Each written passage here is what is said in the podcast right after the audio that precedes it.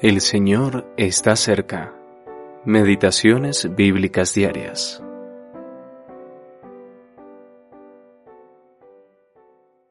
No hay justo, ni aún uno. No hay quien entienda. No hay quien busque a Dios. Todos se desviaron. Aún se hicieron inútiles. No hay quien haga lo bueno. No hay ni siquiera uno.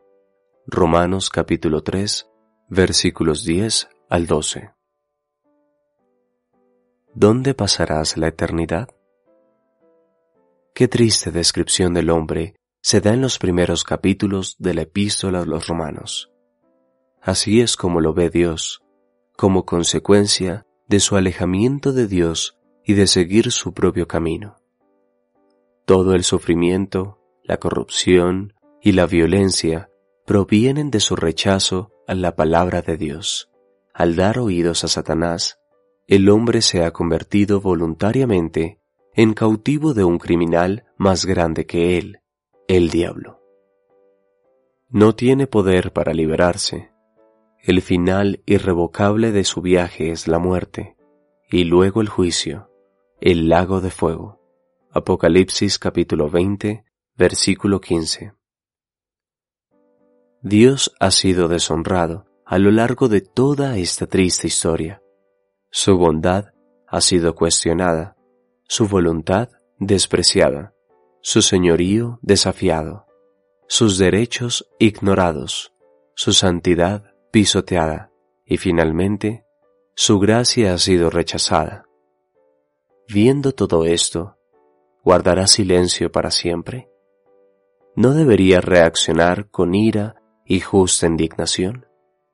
No hay duda de que lo hará, porque si pecaremos voluntariamente, después de haber recibido el conocimiento de la verdad, ya no queda más sacrificio por los pecados, sino una horrenda expectación de juicio y de hervor de fuego que ha de devorar a los adversarios. ¿Cuánto mayor castigo pensáis que merecerá el que pisoteare al Hijo de Dios y tuviere por inmunda la sangre del pacto e hiciera afrenta al Espíritu de gracia? Hebreos capítulo 10 versículos 26, 27 y 29. El tiempo de la gracia de Dios que espera por ti está llegando a su fin. ¿Estás preparado para encontrarte con Dios? Solo puedes encontrarte con Él en sus propios términos. Cristo es el único camino el camino que Dios da para acercarse a Él. Cree en el Señor Jesucristo y Dios te dará la seguridad del perdón de tus pecados. Pero si lo rechazas, tu parte será con los incrédulos en el lago de fuego. ¿Dónde pasarás la eternidad? Jacob Redekop